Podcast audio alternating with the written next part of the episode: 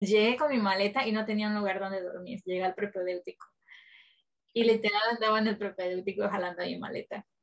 Y me acuerdo que la universidad, yo tenía un dinerito para pagar el, el, el hotel, pero me acuerdo que hubo un problema con mis documentos y la universidad me pidió copias de mis documentos certificados. Yo tenía que ir con un notario y que le pusiera un sello y eso costaba como 150 pesos por copia. Mm. Y de lo contrario, pues no, no, no podía completar mi inscripción. Y tuve que ir con el notario y pagar y el dinero que le pagué al notario fue el dinero de mi renta, de, de mi hotel. Sí, y me acuerdo que estaba en el parque, en el parque central de, que está al lado del, del malecón. Ajá. Estaba a punto de llorar porque no sabía dónde iba a dormir.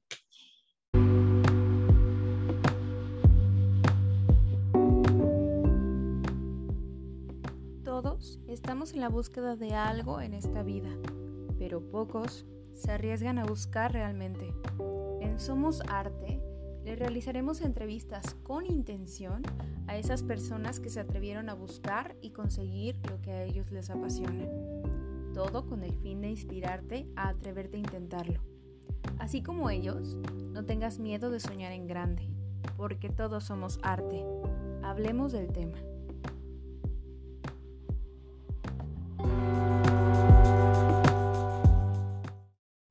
Este es el segundo episodio del podcast somos arte. En el episodio de hoy tenemos como invitada a Yasmín Pascual. Ella se encuentra actualmente en Toronto, Canadá. Y bueno, nos va a contar su historia, sus inicios, qué es lo que se encuentra haciendo actualmente y es una historia más para inspirarnos. Bienvenidos. Y bueno, Yasmín, bienvenida. ¿Cómo estás? Muchas gracias. Algo nerviosa porque es la primera vez que hago esto y bueno, curiosa. Yasmin, ok, tú eres originaria de Chiapas. ¿De qué parte de Chiapas eres originaria? De un pueblito en, en Chiapas, en Palenque, Chiapas. Se llama Nueva Esperanza. Es una comunidad rural muy, muy pequeña. Ah, es como tipo ranchería, sin calles pavimentadas, eh, solamente los servicios básicos en el tiempo que estuve viviendo ahí, claro. Cuando uno vive en el pueblo, uno quiere vivir en la ciudad y no valora lo que tienes en el pueblo. Okay. Pero ahora que pues ya crecí, ya he conocido bastante, me doy cuenta de toda la, la, bendición que tuve cuando era pequeña, de todo el espacio que tenía para salir a correr, para salir a jugar. Eh, podías ir a la calle y no había quien te robara. O sea, la seguridad que un pueblo pequeño te brinda es maravilloso. Además que pues los terrenos para las casas son grandes y tu familia puede sembrar de todo. O sea, no necesitas ir a un supermercado para comprar papayas, melón, camotes, lo que sea, porque todo lo tienes en el jardín. Muy bien, Yasmin. ¿Y a qué edad sales de Palenque? Salí a los 17 años. eh, terminé la el colegio de bachilleres que hice en un pueblo que se llama Catazajá. Y como no había dinero para estudiar la universidad, fui a hacer algo que se llama Servicio Comunitario CONAFE. Es, un, es un programa que tiene, que tiene la SEP para mm, que personas entre 15 y 18 años que terminaron la secundaria o la preparatoria puedan obtener 30 meses de beca a través de un programa de servicio rural. Los, chicos que terminan la secundaria pueden tomar capacitación como por dos meses más o menos para ir a las comunidades lejanas enseñarle a los niños a leer, a, matemáticas, geografía, como una escuela. Había un programa que se llamaba en aquel entonces Progresa, eran becas del gobierno federal, te daban como 300 pesos al mes para apoyarte en tus estudios. Entonces, eh, cuando terminé la, la, secundaria, mi papá y mi mamá nos guardaban los 300 pesos para ir a la escuela. Teníamos que tomar un autobús a las 5 de la mañana para ir a un pueblo que se llama Catazajá. Y pues así fue por tres años. Mis hermanos y yo hicimos eso por tres años con las becas que nos daban de la escuela y mi papá le ponía otro poquito para ir con 150, no, 125 pesos a la semana, pagando autobús y comida. Cuando no tienes mucho, crees que es mucho. Pero teníamos que caminar como dos kilómetros más o menos porque el autobús te dejaba en un cruce y después tenías que caminar dos kilómetros a la escuela todos los días o pagar un taxi, pero pues no había dinero para pagar el taxi, entonces teníamos que caminar todos los días. Y todos los chicos del, pueblo caminaban esos dos kilómetros, entonces no era como algo pesado. A veces pasaba un solo camión a las dos de la tarde y si no tomábamos ese camión, no había cómo regresar a casa, entonces tenías que esperar como hora y media o dos horas entonces, cuando varios chicos del pueblo nos quedábamos sin transporte, nos reuníamos aproximadamente siete u ocho personas para pagar un taxi y nos metíamos como bolitas en el taxi unos sobre otros para poder regresar al pueblo. Porque no había de otra. Era, era divertido.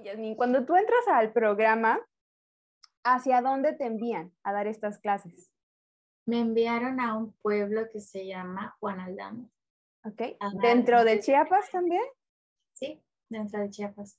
Ese, no sé si el programa está en todo México, pero me imagino que sí, pero está casi en todo Chiapas. Hay mucha gente, mucha gente que hace eso para poder ir a la universidad. Nunca fue difícil para mí salir de casa. Ok.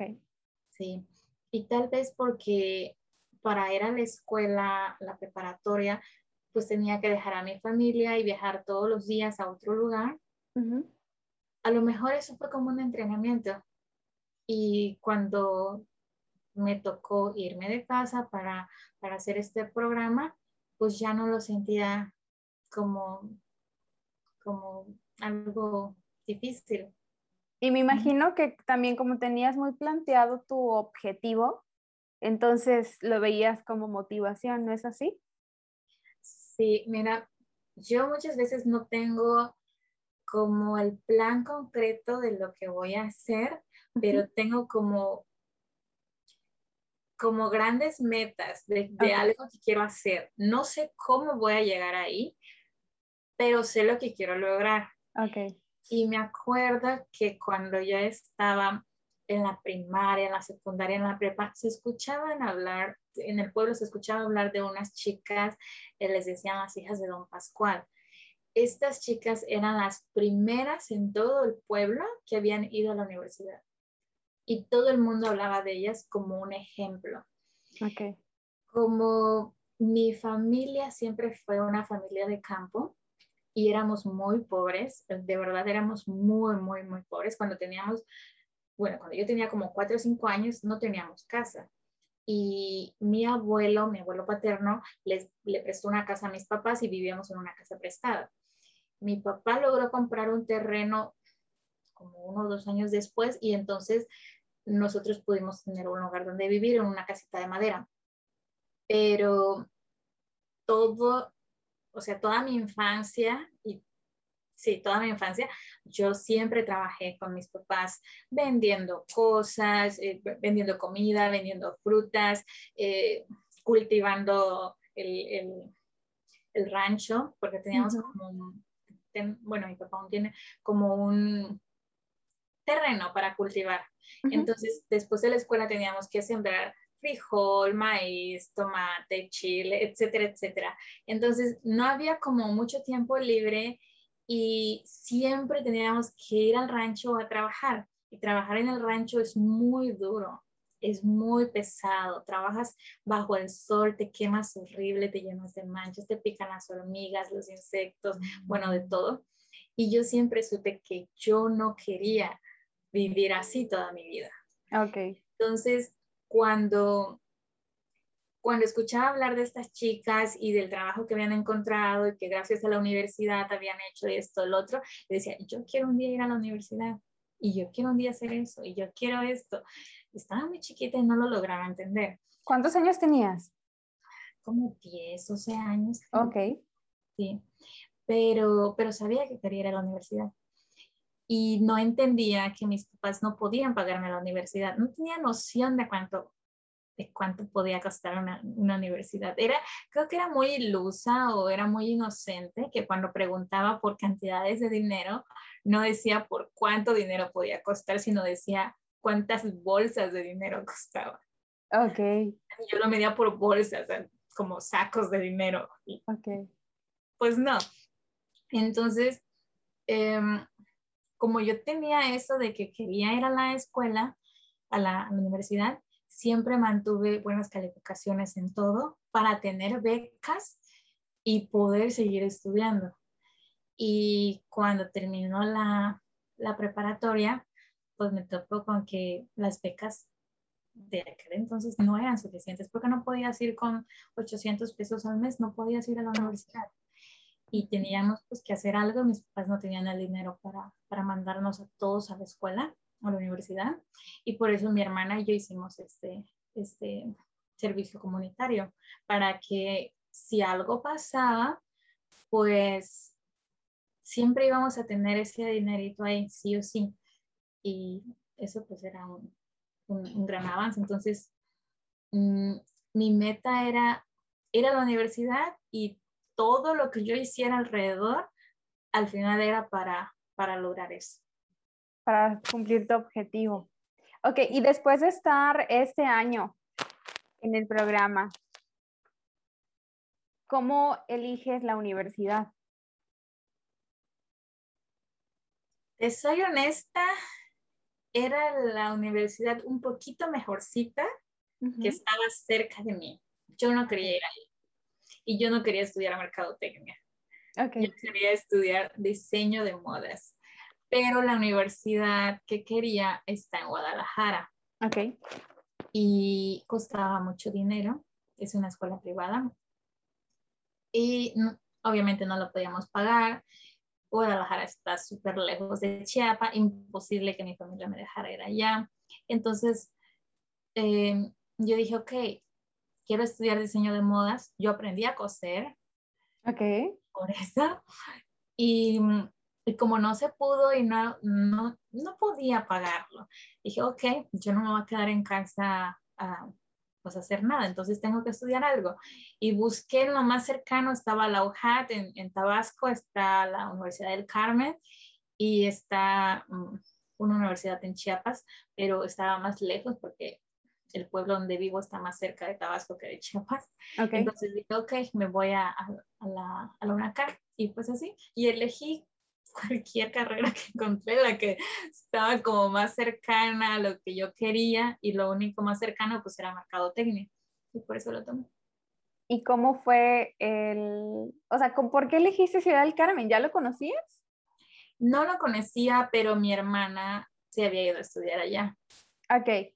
Entonces, quieras o no, tener a tu hermana ahí, pues era un soporte emocional o lo que fuera, tenías a alguien ahí. Ok. Muy bien. ¿Y cómo fue, cómo fue tu historia cuando te viniste a la isla? Fue muy incierto y un poco frustrante porque yo empecé el curso propedéutico y mi hermana no tenía escuela en ese entonces, o sea, no estaba en clases ella vivía con unas primas y mis primas tampoco tenían clases. Entonces, cuando llegué ahí, yo no tenía un lugar donde vivir. O sea, no te, llegué con mi maleta y no tenía un lugar donde dormir. Llegué al propedéutico. Y literal andaba en el propedéutico jalando mi maleta. Y me acuerdo que la universidad, yo tenía un dinerito para pagar el, el, el hotel, pero me acuerdo que hubo un problema con mis documentos y la universidad me pidió copias de mis documentos certificados. Yo tenía que ir con un notario y que le pusiera un sello y eso costaba como 150 pesos por copia. Mm. Y de lo contrario, pues no, no, no podía completar mi inscripción. Y tuve que ir con el notario y pagar y el dinero que le pagué al notario fue el dinero de mi renta, de, de mi hotel. Sí, y me acuerdo que estaba en el parque, en el parque central de, que está al lado del, del malecón. Ajá. a punto de llorar porque no sabía dónde iba a dormir. Y una chica me dijo, se acercó y me dijo, si quieres, te puedes quedar con mi tía. Y yo no conocía a esa chica, pero era conocida de mi hermana. O sea, las, las coincidencias de la vida son muy grandes. Y yo acepté, me fui a vivir con esta señora que yo no conocía, se llama Nelly la señora. Y la señora me dio al ojo en su casa como por dos semanas, me dio comida y me consiguió un trabajo. Mi primer trabajo pues sí, como mi primer trabajo oficial en Soriana, en Soriana de cajera. Ok. Fue mi primer trabajo. Y pues bueno, tomé ese trabajo y, me moví de la casa de la señora, empecé a pagar renta con mis primas y me tocaba ir a la escuela de 7 de la mañana a 5 de la tarde y el trabajo de 5 y media de la tarde a 11 y media de la noche. Casi todos los días. Después de cuatro meses era imposible mantenerlo porque era demasiado cansado. Y me acuerdo que mi maestra se llama Patti Cerecedo, la maestra de, de, de mercadotecnia. Pues me veía llegar tarde, me veía llegar cansada. A veces me iba al tercer piso de la universidad a dormir. Y sí, porque vivía en Tierra y Libertad, en una colonia que se llama Tierra y Libertad, porque era lo más barato sea lo más barato que había. Y, y me acuerdo que platicaba con ella y ella me dijo que la universidad tenía un programa de villas universitarias. Las villas se las dan a los mejores alumnos y a los chicos que viven en, en Sabancuy. Pero no tienes derecho si apenas estás iniciando. Y yo llegaba con ella todos los días a decirle, maestra, por favor, maestra, por favor y ella no podía hacer nada. Entonces, me acuerdo que un día estaba yo como desesperada y estaba discutiendo por algo y le dije, pues sabe que muchas gracias por la oportunidad, pero yo ya no puedo seguir pagando los gastos porque era, era muy caro. Tú sabes lo caro que es vivir en, Ciudad del Carmen. Y en aquel entonces, bueno, no sé ahora, pero en aquel entonces las rentas eran muy caras. Por muy barato que encontrara, que por muy barato que estuviera un lugar, lo encontrabas en 3 mil o 4 mil pesos, un lugar súper chiquito. Y mi salario era el salario mínimo, me pagaban como 1.100 pesos a la quincena o al mes, ya no me acuerdo. Sí, creo que era a la quincena, como 1.100 pesos a la quincena. Y no me alcanzaba para pagar renta, o, y el transporte, la comida y todo. Entonces, eh, en esa discusión yo le dije a la maestra, pues sabe que muchas gracias por la oportunidad, pero yo creo que hasta aquí lo dejo porque ya no puedo seguir pagando. Y la maestra me dijo, ok, voy a hablar con el director de las villas y voy a ver qué puedo hacer. Vamos. Y fui con ella. Y no sé qué le dijo la maestra, que vino el director y me dijo, ok, Yasmin, te cambias mañana a las villas. Y yo, ¿en serio? y me puedo llevar a mi hermana conmigo. Y me dice, ay, Jazz. Digo, pues es que mi hermana también, no sé qué, porque yo rentaba con mi hermana. Ajá. Y me dijo, ok, llévate a tu hermana. Y al día siguiente... Ella, perdón, perdóname que te interrumpa. ¿Ella dónde estaba estudiando?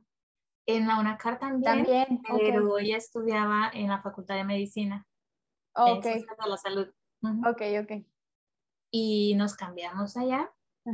Y se acabaron las rentas, no volví a pagar renta, no volví a pagar servicios, nada, nada, nada. Las vías te da todo gratis. Mira. Sí. Pero tienes que mantener un promedio. Sí, tienes que ser uno de los mejores alumnos. Estuve ahí hasta, creo que fue séptimo. Sí, creo que fue hasta, ay, no me acuerdo, fueron como tres años y algo. Y después hice un intercambio a la Universidad de Guadalajara. Y la escuela también pagó por eso. nunca pagué, nunca pagué colegiatura, nunca pagué renta otra vez. Em, me fui de intercambio a Guadalajara a vivir la experiencia. Te abre mucho la cabeza, te abre mucho el entendimiento de muchas cosas. Cuando estás en, por ejemplo, cuando estaba en Chiapas, mi idea del mundo era de este tamañito. Cuando me moví a Ciudad del Carmen, creció un poquito más. Cuando me fui a Guadalajara, esto era así. O sea, conocías personas de todo el mundo. Es un lugar muy, es, una ciudad muy internacional. Me acuerdo que fui a un festival de la Heineken. Okay.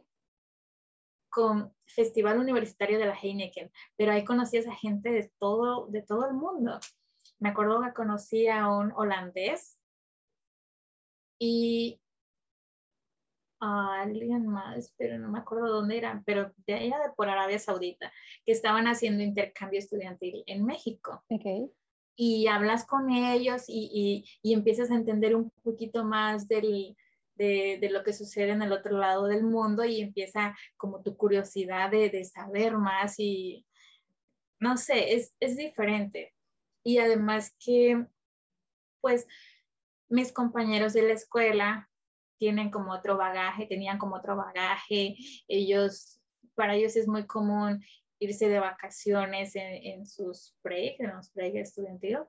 Ellos se iban a Europa, a diferentes lugares y era como algo común, algo que uno no se imagina hacer. Exacto. Exacto. Uno, si tiene vacaciones, se va al interior de México, que no tiene nada de malo. Creo que lo primero que uno debe hacer es conocer México antes de salir a, otro lado. Pero ahí fue donde empezó como mi curiosidad de decir, ok, un día yo me quiero ir a algún lugar. Ahí fue donde surgió tu idea de salir del país. Sí, porque tenía una amiga, se llama Valeria, que sus vacaciones eran en Italia, eran en, tú sabes, y yo le preguntaba, ¿cómo, o sea, cómo te vas para allá? Pero todo el semestre se la pasaba vendiendo cebollas, iba a la central de abastos. ¿En serio? sí, compraba em, sacos de cebolla, pero así por montón, y se iba por, por las pequeñas tiendas ofreciendo cebollas al mayoreo y así hacía dinero para irse de vacaciones a Italia.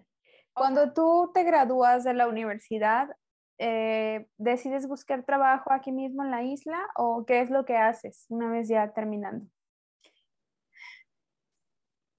Cuando estaba en la universidad en el último semestre hice unas prácticas profesionales en una empresa que se llama Turbina Solar, muy buena empresa, por cierto. Y ellos me ofrecieron quedarme un poco más, pero pues a veces cuando uno termina la universidad cree que todo va a ser de maravilla. O sea, uno está como en una burbuja y dice, ah, pues yo era el mejor promedio, soy muy inteligente, voy a, pues no sé, voy a lograr algo bien, algo grande. Pero lo que no te enseñan en la escuela es cómo prepararte para una entrevista, qué hacer, qué decir, cómo debe ser tu, tu, tu expresión corporal, cómo venderte como persona. Entonces, cuando sales al, mundo real, no sabes cómo hacer eso. Y vas con un CV esperando a que ellos se impresionen por tu CV y te digan, ah, sí, te contrato. Pero cuando te hacen la entrevista y tú eres una persona como retraída, como introvertida, no sabes cómo venderte y puedes pasar por un montón de, entrevistas y nadie te va a contratar. Y yo tenía la idea de que todo iba a ser muy fácil, de que por el hecho de que fuera muy inteligente en la escuela, iba a encontrar un trabajo rápido. Y no fue así, obviamente.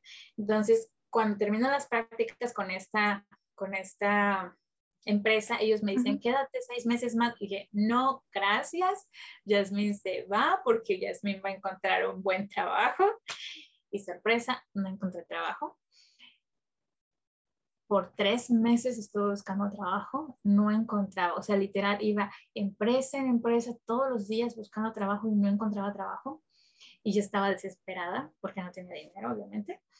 Y, y me acuerdo que fui a una empresa y me dijeron sí, pero prácticamente vendí mi alma porque era un trabajo de 10 o 12 horas.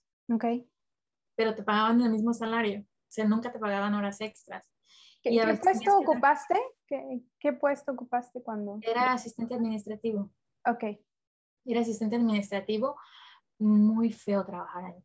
Realmente muy feo. Pero pues estaba ahí porque era lo que había. Me pagaban 3 mil pesos al mes y mi renta costaba 7 mil pesos. Ay Dios. Pagaban más como, como, como becaria en la otra empresa y me iba súper bien que en esta empresa. Entonces, em, estuve ahí como un par de meses. Eh, obviamente no podía pagar una renta sola, así que tenía roommate. Y pues es, más que nada estaba ahí y no me quería mover de la isla, no me quería ir a otro lado. Mi hermana se había ido de la isla. Pero yo seguía ahí porque mi novio de aquel entonces vivía ahí y pues tú sabes, uno a veces es un poco ciego y dice, no, aquí me quedo, aquí me quedo, y yo me quedaba ahí por él. Pero las cosas no funcionaron y todo se fue la chingada. Y cuando eso pasa, yo digo, ok, ¿saben qué?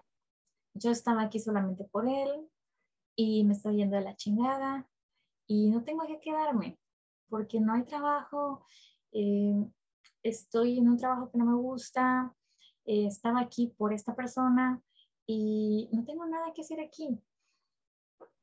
Y empaqué una maleta y me fui. Sin nada. Literal, sin nada. Después me arrepentí porque había muchas cosas que pude haber vendido y, y, muchas cosas que pude haber llevado conmigo, pero yo quería como un nuevo inicio. Estaba como muy harta de todo. Y como había hecho cinco años en la universidad, trabajando, estudiando y todo era como muy pesado, dije, no, ya, ya. Y creo que algo también que debía hacer y que muchas personas deberían considerar es que tienes que disfrutar la universidad. O sea, uno se enfoca en terminar. Uno empieza viendo el día en el que vas a terminar y no disfrutas el proceso. Yo no iba a fiestas, no iba a los eventos de la universidad porque decía, no, es que yo no me quiero distraer, es que yo no quiero socializar porque no quiero afectar mis calificaciones. Y no, o sea, también tienes que como disfrutar estar en la universidad, porque luego lo que sigue es el trabajo y en el trabajo te esclavizas y no disfrutaste realmente y volvías a ver hacia atrás y, y, y pues, ¿qué hiciste? Nada. Entonces, me fui de la isla, literal, empaqué una maleta y con eso me fui. Y me fui ¿Cómo decidiste a, dónde ibas a ir? No tenía muchas opciones. Para ese entonces mis papás se habían ido a Playa del Carmen, a vivir a Playa del Carmen. Ok. Y dije, pues me voy a Playa del Carmen con ellos. Y busco un trabajo en playa o en Cancún. Y pues empiezo empiezo desde cero, a lo mejor encontré algo que me gusta. Cancún es un lugar como más abierto, es turístico, hay muchas empresas, a lo mejor puedo encontrar algo. Y me fui a, Playa del Carmen con mis papás, empecé a buscar trabajo inmediatamente, encontré trabajo. Como a los 15 días que llegué, me contrataron, me dijeron, vente, no inventes, me pagaban súper bien. Cuando me ofrecieron trabajo, y me dijeron, ¿cuánto quieres ganar? Yo dije, seis mil pesos. Para mí, seis mil pesos era un chingo de dinero. Y era el doble de lo que ganaba, ¿no?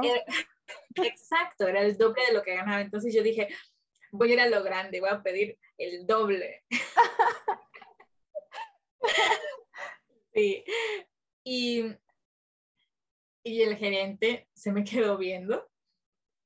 No sé si él entendió seis mil pesos a la quincena, pero cuando yo dije seis mil me refería al mes. Y me dijo, ok, creo que te podemos pagar seis mil quincenales. Y yo no dije nada porque dije seis mil quincenales, o sea, 12 al mes, ¿qué voy a hacer con tanto dinero? era, la era mi primer salario oficial. Y dije, ok. Y luego cuando me dice, eh, te vamos a pagar 6 mil eh, a la quincena, 12 mil al mes. eh, durante los primeros tres meses, que va a ser tu periodo de prueba. Después te vamos a hacer el ajuste salarial. Eh, si te aprueban eh, el entrenamiento y todo sale bien, te vamos a ajustar tu salario al, al salario real. Mira, yo ni pregunté cuál era el salario real, porque dije, si me están ofreciendo 12 mil ahorita y me van a ofrecer algo más y me llevo a quedar, pues de aquí soy, ¿no? ¿Y en qué puesto entraste ahí? Entré como asistente de dirección. Ok. Sí. Y me quedé ahí en la empresa por tres años. Tres años. ¿Y cómo te fue en esa experiencia laboral? Al principio fue muy difícil. Eh, fue muy difícil porque entré en un nivel muy alto. Ser la asistente ejecutiva de dirección me puso en un, como en un, como en una guerra con otros departamentos, pero una guerra que yo no compré, o sea, que, que yo no, que yo no busqué, sino los gerentes y todos te veían como el enemigo. Okay. Y yo era muy débil mentalmente, eh, sí, en, en, ese entonces, y yo no entendía por qué todos me trataban como chancla si yo no les había hecho nada, pero realmente es que los puestos directivos suelen ser de mucho roce. Y hasta que lo entendí, hasta seis meses después que me di cuenta que todo el mundo te iba a tratar como chancla y, y, y pues dependía de ti si dejabas que te, te, trataran así o hacías que ellos te respetaran como tenían que respetarte. Y después me volví una hija de la chingada. sí, pero aprendieron a respetarme. Y, y, después fue mucho más fácil. Sí. Um, mi jefe me apoyó muchísimo, me, me, mandó a capacitarme a la Ciudad de México, eh, hubo crecimiento laboral, que es algo que las empresas deberían siempre aprobar para sus empleados. Hice una maestría mientras estaba estudiando, mientras estaba trabajando, hice una maestría en administración de negocios y después me moví a otro puesto para coordinador administrativo que correspondía prácticamente en abrir nuevas, nuevos negocios. La empresa donde trabajaba era, es un corporativo, eh, es una empresa que se dedica a bodas, a a la organización y planificación de bodas y eventos corporativos, pero también diversificó en otros negocios como eh, lavanderías industriales, para hoteles, para restaurantes, para este tipo de cosas. Eh, abrió una empresa de velas, producción de velas, y entre muchas otras, entre muchas otras cosas. Y yo era la persona que dirigía todos esos proyectos, la, la, la operación y también la, la, constitución de las empresas, desde, desde el capital hasta registrarlas y hacer todo el papeleo. Entonces, fue una empresa que me hizo crecer muchísimo. O sea, el, el puesto donde entré me ayudó a aprender de todos esos eh, grandes tiburones para ir tomando todo el conocimiento de ellos. Wow. Sí, la verdad, la verdad, entrar a esa empresa fue lo mejor que me pudo pasar. O sea, pasé momentos muy difíciles, porque sí los pasé, y no, o sea, no me arrepiento, lo volvería a hacer. ¿Y fue la única empresa en la que trabajaste allá? Después no, de... no, después de esa empresa me fui a otra. A veces uno se mueve por lo maravilloso que puede sonar algo. Me fui a un corporativo gasolinero y yo era parte del equipo de, de, de dirección, pero el salario era muy bueno. Era muy, muy bueno, muy bueno. Pero no tenías tiempo para nada. O sea, para nada. Entraba a trabajar a las 8 de la mañana y salía a trabajar a las, del, del trabajo a las 8 o a las 9 de la noche. En aquel entonces yo estaba tomando un curso de inglés que no pude atender porque nunca salía tiempo para las clases. Y a veces teníamos que viajar fuera de, de, Cancún, teníamos que ir a la Ciudad de México. Tardábamos tres o cuatro días allá, obviamente con todo pagado, pero eso tomaba parte de mi tiempo libre, o sea, mi sábado y domingo eran cubiertos por, por esos viajes y al final pues no te los pagaban porque ya tenías un salario bueno. Y el ambiente laboral era muy pesado, pero a un nivel tóxico, así, tóxico, tóxico.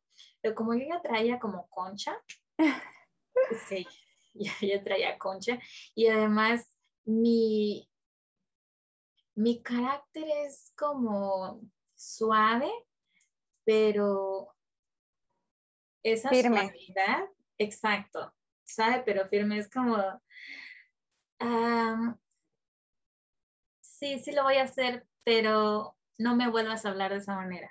¿Me explico? No sé, te puedo hablar con una sonrisa, pero te estoy diciendo lo que te quiero decir. Entonces mi jefa nunca me trató como chancla, pero el hecho de estar en el mismo equipo y ver cómo trataba a mis compañeras que no sabían hablar por ellas mismas y que dejaban que les pusiera el pie en la cabeza, eso era muy enfermo, era realmente muy enfermo. Y hasta que un día ella me levantó la voz y pues no, o sea, no me gustó y dije, ¿saben qué? Yo no necesito estar aquí, nadie me va a venir a gritar, ¿verdad? Y te entra como el, como el, como el orgullo. Y es que la verdad nadie te puede llegar a gritar. En un trabajo nadie te puede gritar, nadie te puede tratar como pendejo, nadie puede atentar contra tu dignidad. Nadie, por mucho que necesites un trabajo, de la forma más educada posible, le, le tienes que decir a tu jefe, hey, muchas gracias por darme la oportunidad, pero respeta mi espacio personal, respeta mi trabajo y háblame con dignidad. Y es, pues es lo mínimo que puedes esperar. Pero esta señora realmente era una señora muy grosera. Y, y, pues le dije muchas gracias, pero este no es un lugar para mí. Y por mi salud mental, te doy las gracias, pero yo me voy.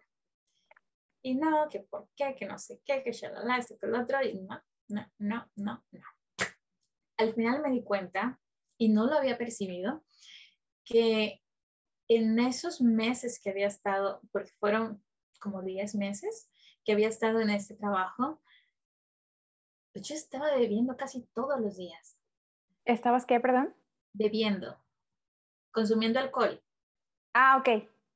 Sí, Ok, ok. pero, pero ni siquiera, ni siquiera lo había notado. O sea, yo salía de la oficina como a las 8 o 9 de la noche. Ajá.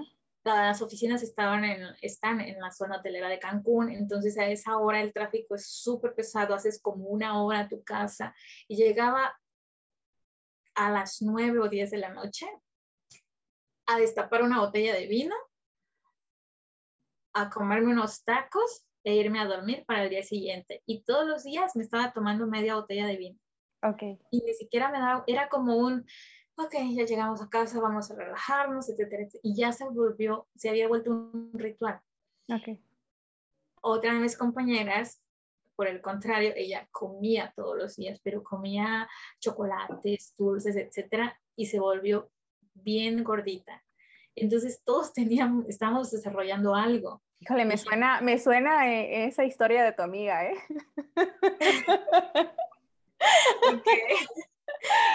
¿Quién? Sí, porque te da ansiedad, o sea, realmente está en un ambiente tóxico de alguna u otra manera, te afecta mentalmente.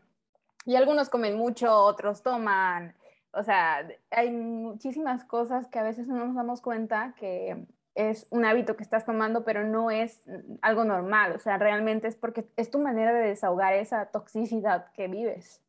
Sí, sí, justamente, justamente. Yo lo había hecho a través del vino. O sea, no me, no me había dado cuenta cuánto dinero gastaba en vino y, y ya ni siquiera me afectaba. O sea, yo no me emborrachaba y por eso decía, no, es normal. Y mi amiga no se había dado cuenta de que todos los días estaba comiendo chocolates y a todas horas. Cuando se dio cuenta ya había ganado como 5 kilos más. Bueno, el caso está que eh, en aquel entonces, cuando yo estaba renunciando, yo dije, le voy a dejar un reemplazo a mi jefa. Yo había tenido una, una becaria en el trabajo anterior, una chica muy buena, muy buena en su trabajo, muy dedicada. Y yo le escribí, le dije, oye, ¿estás buscando trabajo? Y me dijo, no, eh, estoy en Francia. Y ¿cómo? Y me dijo, no, sí, me vine a Francia, este, vine a, pues a buscar trabajo y pues a conocer un poquito. Y entonces fue donde yo dije, a ver, ya. Eso sí me interesa.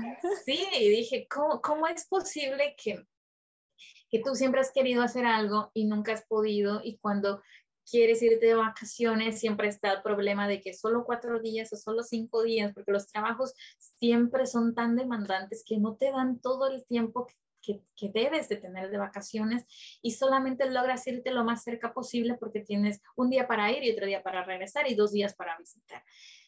Y dije, no, eh, date tu tiempo y vete a algún lugar. Entonces renuncio y empecé a buscar dónde irme de vacaciones. Y lo primero que dije fue, me voy a Irlanda. No sé por qué Irlanda, pero yo quería irme a Irlanda. Y empecé a buscar vuelos y en aquel entonces los vuelos costaban 25 mil o 30 mil pesos. Un solo vuelo. O sea, 30 mil pesos para ir y 30 mil para regresar. Dije, no, gracias. Está muy padre, pero no. Dije, quiero no quiero pagar tanto por el viaje, pero sí quiero disfrutar.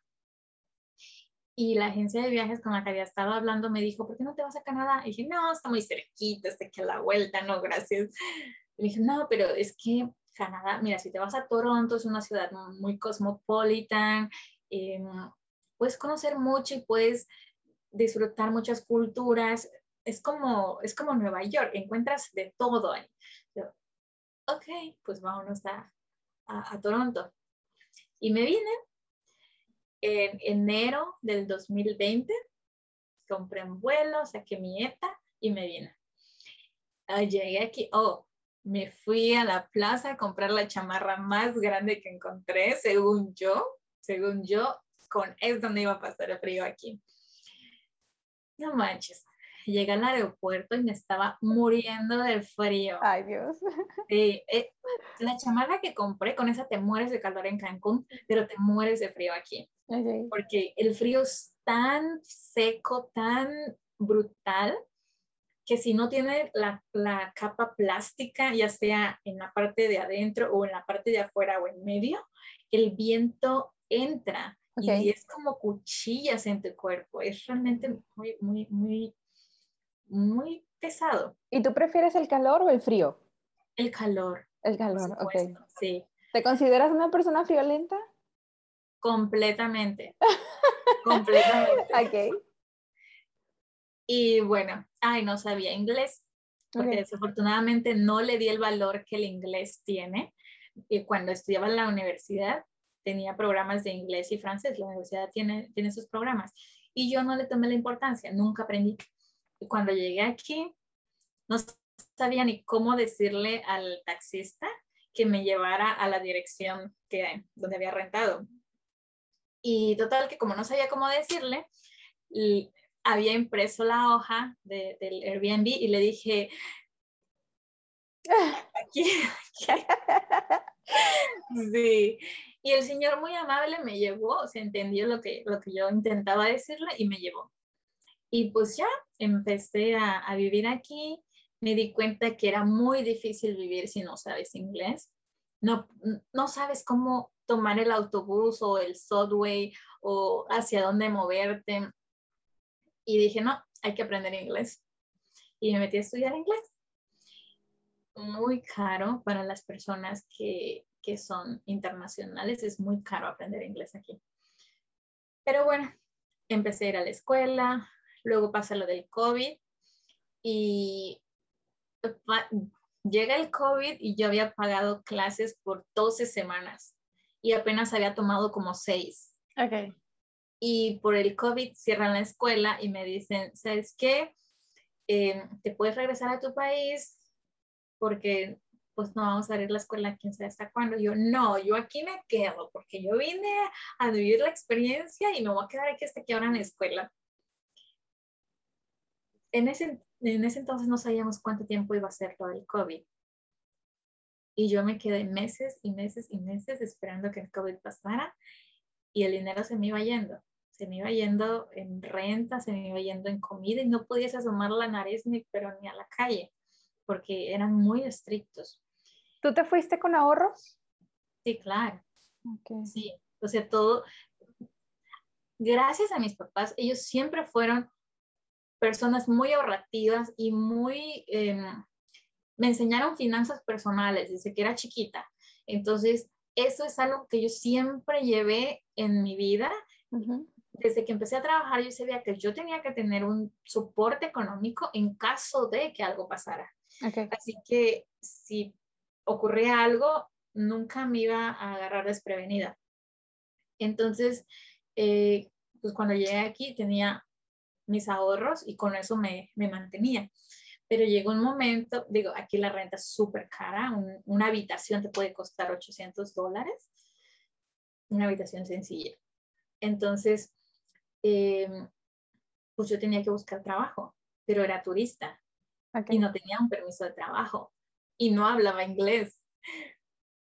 Y fue muy difícil. ¿Tu permiso de turista por cuánto tiempo te lo dieron? Eh, hay algo que se llama ETA. Okay. Es un permiso para viajar a Canadá. Te permite estar seis meses seguidos, consecutivos, y a los seis meses tienes que salir del país. Si quieres volver a regresar, puedes hacerlo, pero tienes que hacer la salida del país. Y ese permiso es por cinco años, pero no te permite trabajar. Es solamente para, para visitar y gastar dinero aquí. Pero yo, yo tenía eso. Y después de seis meses, pues ya mis ahorros estaban casi en ceros, pero tampoco me podía regresar porque Canadá cerró las fronteras y no habían vuelos, no podías entrar ni salir del país. Y entonces, ¿qué iba a hacer? Y hice una extensión. La extensión es algo que te permite, que tú le dices al gobierno, oye, eh, soy turista, pero tengo una situación y me quiero quedar aquí otros seis meses, pero no te apures, tengo el dinero para quedarme aquí. Tienes que demostrarles a ellos que tienes el dinero para quedarte aquí. Le dije, ok, tengo el dinero para quedarme aquí, dame otros seis meses. Y ellos me dijeron que sí. Entonces me quedé seis meses más. ¿De cuánto dinero estamos hablando? Eh, un aproximado, no me digas una cantidad em, fija. El dinero con el que tienes que entrar al país para poder sobrevivir seis meses. Depende mucho de lo que vayas a hacer. Y, por ejemplo, cuando llegas al aeropuerto con el, la persona de inmigración, depende mucho de quién, de, quién te, de quién te entreviste. Pero en mi caso, me preguntaron por cuánto tiempo iba a estar, dónde iba a visitar, eh, cuánto dinero traía etcétera, etcétera. Y tú tienes que darle un aproximado, pero también tienes que mostrarles pruebas. Todo depende de, la gente. Hay agentes que solamente te dejan pasar así nomás, pero hay gente que no. Entonces, eh, yo les mostré que me quería quedar tres meses, porque mi plan era quedarme tres meses. Y entonces tenía, debía tener los tres meses de renta, 800 dólares por mes, más aproximadamente 300 dólares para comida por mes. Ok. Exacto. Y un itinerario de, de, qué es lo que, lo que iba a hacer. La CN Tower, Casa Loma, eh, Niagara Falls, etcétera, etcétera, para que ellos vean que sí vienes de turista y no te vienes a quedar de ilegal. Y pues en ese entonces mi plan eran tres meses, entonces no tenía que demostrarles mucho. Pero Después de seis meses era mucho más difícil y conocí a una persona que me dijo, oye, ¿y no te quieres quedar como para siempre? le dije, pues sí, o sea, me, me, gusta la cultura, me gusta la idea, me gusta la libertad. Y no sé, es súper seguro. O sea, cuando cuando yo llegué a vivir aquí y podía andar corriendo, haciendo ejercicio en la calle a las 11 de la noche en un vecindario tan tranquilo. Oh, no estoy diciendo que todo Canadá es seguro, hay zonas que son un poco inseguras, pero no se comparan em, con algunas ciudades en México donde viví. Okay. Entonces, yo podía salir a correr libremente y no me pasaba absolutamente nada, pero tampoco me sentía con esa sensación de, de caminar y tener que voltear a cada vez para ver que nadie te viene siguiendo. O sea, eso vale oro, o sea, de verdad. O perder tu celular en el subway y tú dices, ching, pues ya valió, no sé qué. No, muchas veces vas a objetos perdidos en el subway, alguien encontró tu teléfono y lo fue a devolver ahí. Y tú puedes encontrar ahí tu cartera o tu celular, porque la gente encuentra tu teléfono y no dice, ay, ya chingué. No, ellos encuentran tu teléfono y dicen, a alguien le debe hacer falta esto y va y lo devuelve a objetos perdidos. ¿Me explico? Es, eso es muy bonito, eso es muy bonito porque tienes, o sea, no, no, no sé cómo decirte, te sientes como en una familia. Y bueno, entonces empecé a trabajar. Esta persona me dijo, un, un agente de una agencia de, de, de como intercambio estudiantil, intercambio internacional, algo así. Y le dije, sí. Y me dice, ¿por qué no haces un, un college? ¿O por qué no vas a la universidad pública? ¿Y por qué no tengo dinero para pagar una universidad pública? Aquí la universidad pública es carísima, es mucho más carísima que la universidad privada. La universidad privada te cuesta como 15 mil dólares al año y la universidad pública te puede costar como 25 mil dólares por semestre. Por semestre. Entonces dije, pues quiero hacer una universidad, pero no puedo. Me dice, pues entonces ve a una universidad eh, privada y te dan un permiso de trabajo y te dan una visa de estudiante y pasas a ser de turista, pasas a ser residente de Canadá. ¿Y qué necesitas hacer para poder eh, ingresar a una universidad privada en Canadá? Tener, eh, tener al menos el nivel preacadémico 4 de inglés. Okay. Tener estudios en, en tu país o equivalentes. tener un soporte económico de aproximadamente mínimo 8.500 dólares, más todo pagado. O sea, más todo pagado me refiero a que 8.500 libres, completamente libres, más el college completamente pagado. O sea que sí, que en total son como unos 25 mil dólares más o menos. Para iniciar. Para iniciar, para hacer tu trámite migratorio. Entonces, hay la traducción de todos tus documentos. Entonces, esta persona me dijo, entiendo que no tengas el dinero ahora, pero si tú quieres hacerlo, yo te puedo ayudar para que consigas un crédito en la escuela. Ok. Y puedas ir pagando el, el, programa de poco a poco. dije, ah, claro. Y esta chica habló con la escuela y me dio un, eh, el plazo de un año para pagar todo lo que, lo que era, lo que cuesta la escuela. Y pues empecé a pagarlos en plazos. O sea, di como un enganche pequeño, como de 500 dólares, y me puse a trabajar como esclavo, literal, trabajé, a partir de ahí, trabajé todos los días del año. Trabajé Navidad y Año Nuevo, entre 10 y 12 horas al día, de verdad, era, era súper, súper, súper desgastante, pero lo hacía porque yo sabía que el siguiente mes tenía que pagar la, la, la mensualidad del, del college. Más además, aparte de todos tus gastos. Y aparte todos mis gastos, exacto. Entonces, eh, trabajé todo lo que restó del año hasta abril de este año más o menos. Pagué la escuela aprendí inglés. Ah, porque además estaba aprendiendo inglés. Y porque en ese entonces no tenía el nivel 4 de inglés, el preacadémico 4, y tenía la escuela de inglés en la noche y trabajaba durante el día. Ok. Entonces, eh, apenas logré pagar todo lo de la escuela, pasé los exámenes de inglés y le dije al abogado, pues voy. Dice, ok, y luego pagar los gastos del abogado, que pues, también es una lana, pero no tienes nada seguro. O sea, a pesar de lo que haces, de, de, todo el esfuerzo que haces, no tienes nada seguro. Y pues como te comenté, tienes que probarle al gobierno de Canadá que, que, que tienes 8.500 dólares en efectivo disponible para, para usar cuando lo necesites. ¿Por qué? Pero, o sea, eh, ¿te refieres a que esos 8.500 dólares es como un ahorro que tienes que tener o lo tienes que tener mensual? No, es un ahorro. Ok. ¿Por qué?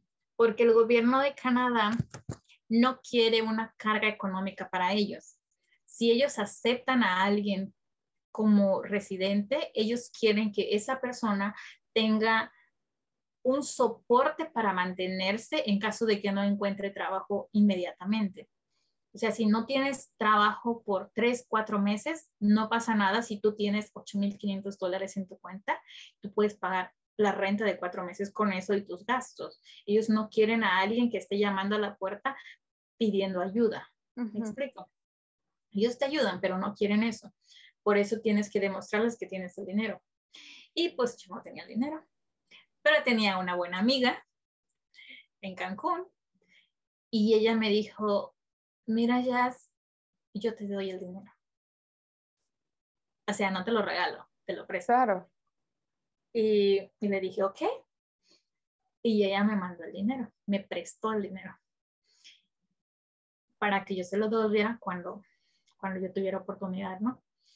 Y con ese dinero que ella me mandó, más los ahorros que yo tenía aquí, pues logré contar la cantidad que, que el gobierno pedía de mí y metí los papeles para, para la, para el trámite de la visa y todo eso. El trámite dura aproximadamente de tres a seis meses en que te den una respuesta. Me dieron la respuesta en dos semanas. Ok. En dos semanas me dieron la respuesta y me dijeron, sí, hazlo, pero sal de Canadá y vuelve a entrar para que te demos tu permiso. Y yo, no manches, irme de Canadá significa pagar avión, pagar esto, lo otro, que ya, y es una lana. Y además tienen prohibido los viajes a la Ciudad de México, bueno, a todo México en ese entonces, abril, mayo del año pasado, de este año, perdón. Tenían prohibido los viajes, entonces tuve que ir a Panamá y de Panamá a México, porque no tenían, sí, y, y pues era más caro. Pero dije, ok, es un paso para tener la visa y para tener una residencia temporal. Dije, ok, hagámoslo. E hice todo eso en abril, mayo, mayo, mayo de este año. Y me dieron la visa y empecé a estudiar un college. Y estoy aquí.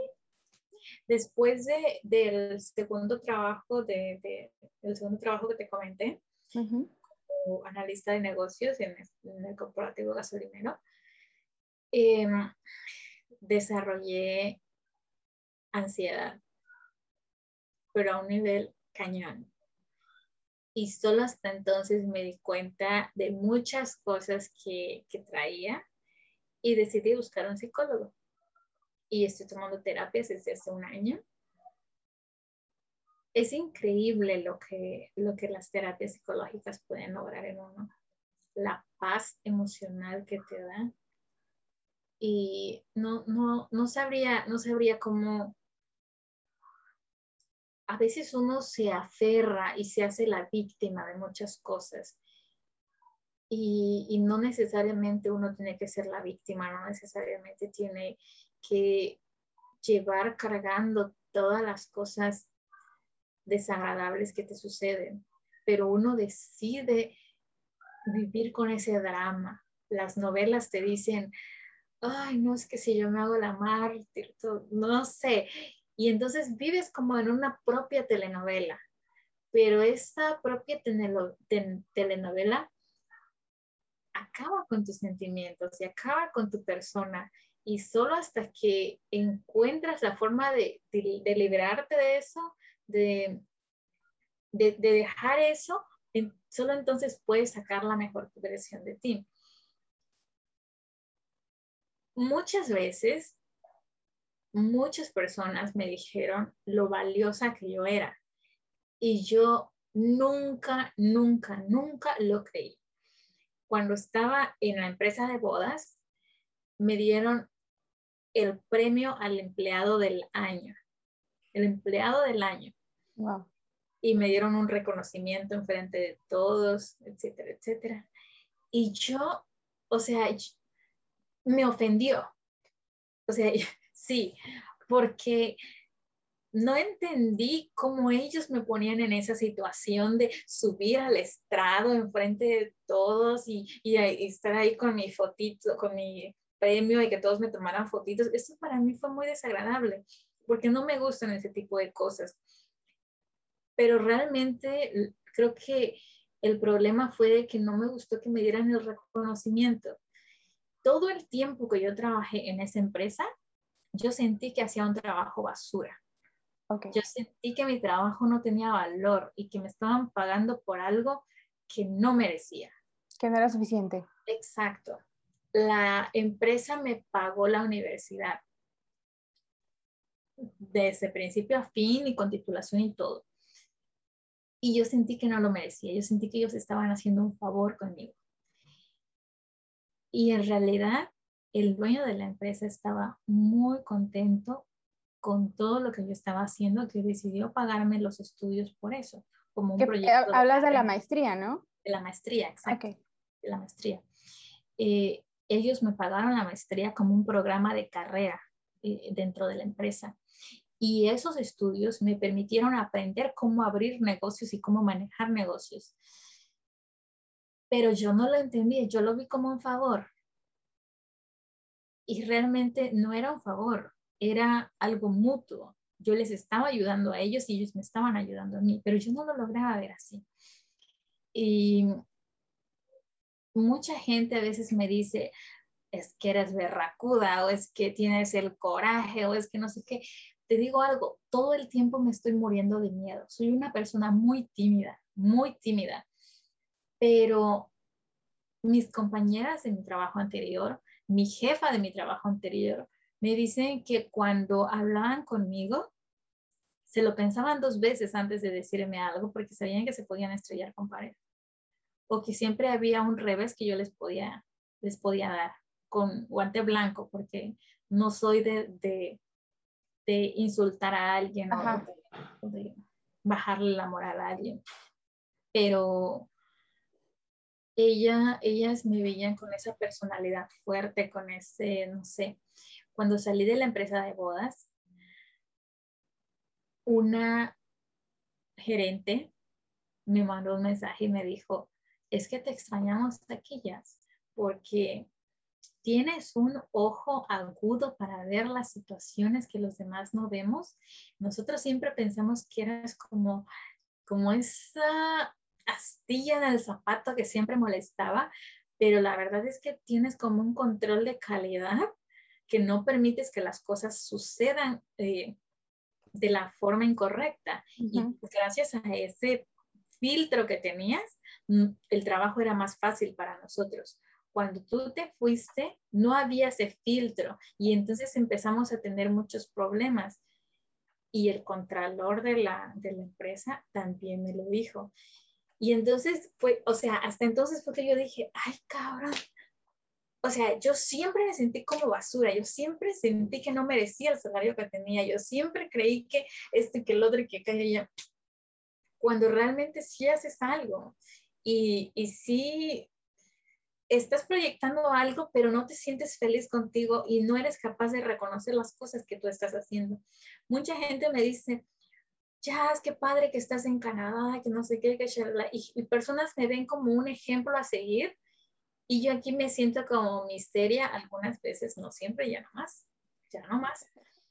Pero hasta un momento no lo entendía. Y hasta un momento dije, ¿qué chingados estoy haciendo en Canadá? No me lograba dar cuenta de todo, de todo lo que uno es, de todo el potencial que uno tiene, hasta que encuentras a ese psicólogo o ese terapeuta que te ayuda a abrir los ojos y darte cuenta lo valioso que eres.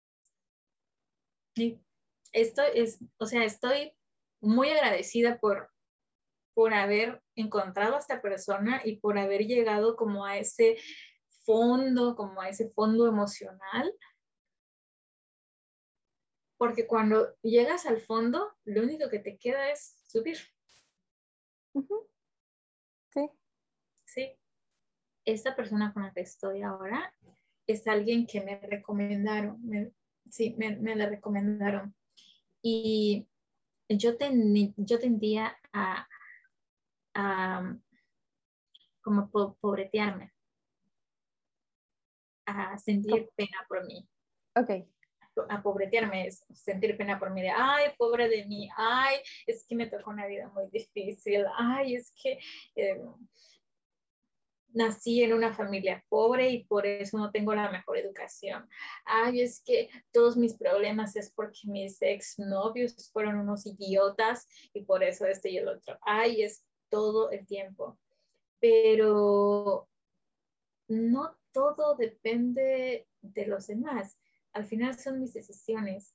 Y cuando conocí a esta psicóloga, digo, las psicólogas anteriores se compadecían de mí y a mí me encantaba eso. O sea, que, que yo me, me pobreteara y que ellos me dijeran, ay, sí, es que pobrecita de ti.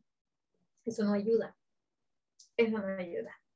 Y cuando conocí a esta psicóloga eh, y yo empecé, pues obviamente como como ya estaba acostumbrada a, pobretearme, pues empecé a, ay, no, pero es que mi jefa, no, pero es que mi familia, no, pero es que mi vida, mis exnovios, mi esto y el otro.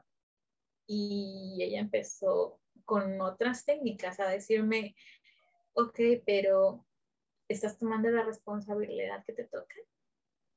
Porque, ok, te tocó vivir en la pobreza, y tú te das cuenta de todo lo que has logrado a pesar de que de que naciste pobre, a pesar de que tuviste muchas carencias, te has sentado a ver todo lo que has logrado hacer. Piensa en las personas con las que creciste, con las que fuiste al kinder o a la primaria, ¿qué han logrado? Y me, me senté a pensar que han logrado.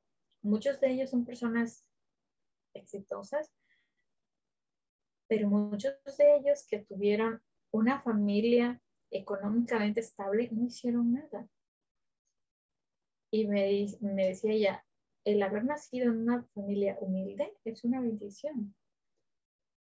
Es una bendición que hayas crecido en una familia donde, donde tus papás te enseñaron finanzas, eh, finanzas personales, donde tus papás te enseñaron a trabajar todo el tiempo y a lograr, a lograr todo por ti.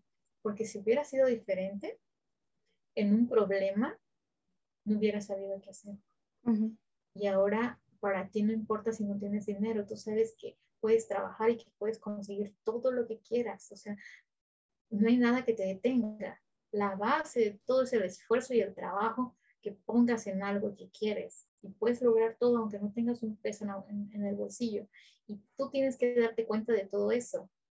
Y yo, no, pero es que si yo tuviera más dinero, no, es que necesito, si tú tuvieras, es que tú, tú te tienes a ti y tú puedes hacerlo. O sea, tú, tú tienes tus ideas, que es lo más importante, tienes un cerebro que te permite pensar y generar ideas para lograr todo lo que quieras. No importa si naciste en una familia con mucho dinero o con poco dinero, si tuviste una buena educación o una mala educación, eso no importa. Importas tú como persona. Y a mí me chocaba escucharla, mm, odiaba escucharla. Muchas veces quise dejar de, tomar terapia con ella porque sentía que estaba tirando mi dinero. Si, no eh, si al final de la terapia no sentía como esa satisfacción de decir, ay, alguien me escuchó y al fin entiende mis penas. No, ella te da una patada en el culo para que te dieras cuenta de que pues tienes potencial y, y, y estás haciendo algo. Tengo un año, casi un año con ella. ¿En serio? Estoy feliz. Dejé de odiar a mis exnovios.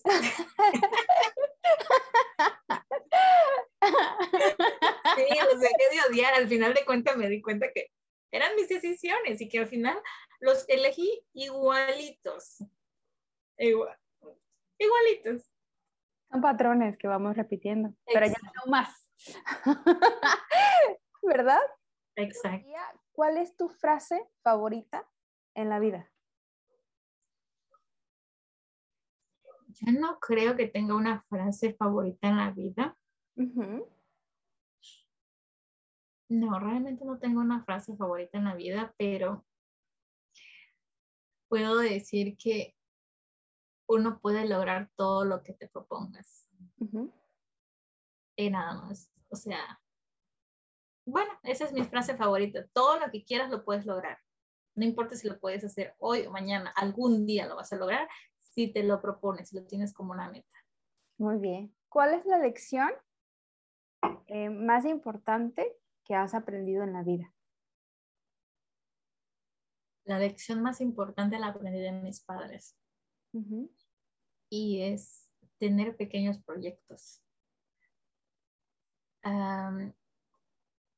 puedes tener ideas muy vagas de lo que quieres, pero si no tienes un proyecto, por pequeño que sea, no vas a lograr nada. Mis papás desde que yo tengo memoria, siempre tenían pequeños proyectos. Por ejemplo, mi mamá quería tener un pozo de agua porque en el pueblo no teníamos agua potable. Y trabajó y trabajó y trabajó para lograr eso. Después, cuando ya tenías eso, quería una casa. Y trabajó y trabajó y trabajó para tener una casa. Y luego no quería esa casa, quería una casa más grande. Y trabajó y trabajó para tener una casa más grande y, y de concreto y todo. Y después quería algo más y quería algo más. Y siempre tenía como pequeñas, em, pequeñas metas. Okay. Siempre había un, un, un proceso. Entonces, creo que la lección que me dio es que uno siempre debe tener metas para lograr algo en la vida. De lo contrario. No ser conformistas, ¿no? Exacto, exacto puedes desear mucho, pero si no tienes claro lo que quieres, no lo vas a lograr. ¿Cuál sería el peor consejo que te han dado? Que si voy a enamorarme, tengo que fijarme en alguien que tenga recursos. Y ese es el peor consejo para mí. Ok.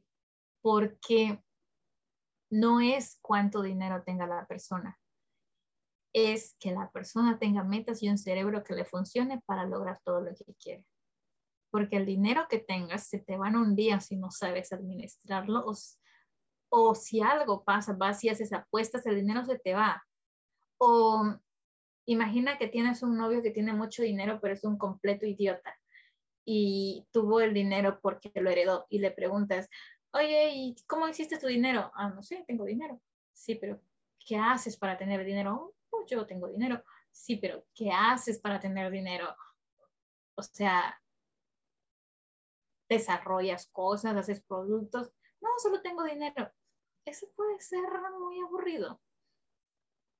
En comparación, si tienes a alguien que tiene ideas, alguien que, que, que se procura por, por su crecimiento personal, su, conocimiento, siempre va a tener algo que aportar. Entonces, yo no creo que el buscar la estabilidad económica a través de alguien que tenga estabilidad económica sea algo, un, buen consejo para, para las personas. ¿Cómo te reinicias? En los días en los que estás muy, muy estresada, ya no quieres saber nada de la vida, ¿cuál es Em, tu rutina para desestresarte? Veo series que ya he visto ocho mil veces. ¿Tus favoritas? por, ejemplo, soy súper fan de la teoría del Big Bang, de Friends, de Betty la Fea. Igual me encanta.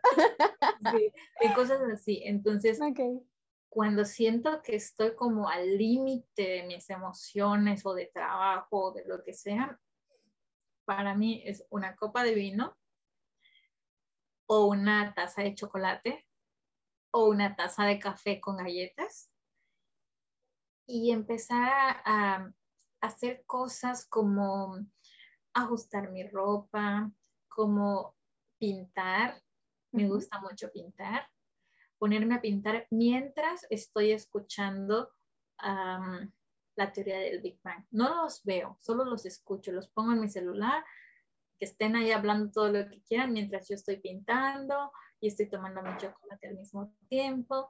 Eso es, es maravilloso para mí. No, no, no necesito ir al antro, no necesito ver gente, necesito ese tiempo conmigo. ¿Qué opinas de la competencia? Mm, la competencia siempre tiene que existir para hacerte crecer. Pero no tiene que volverse una obsesión.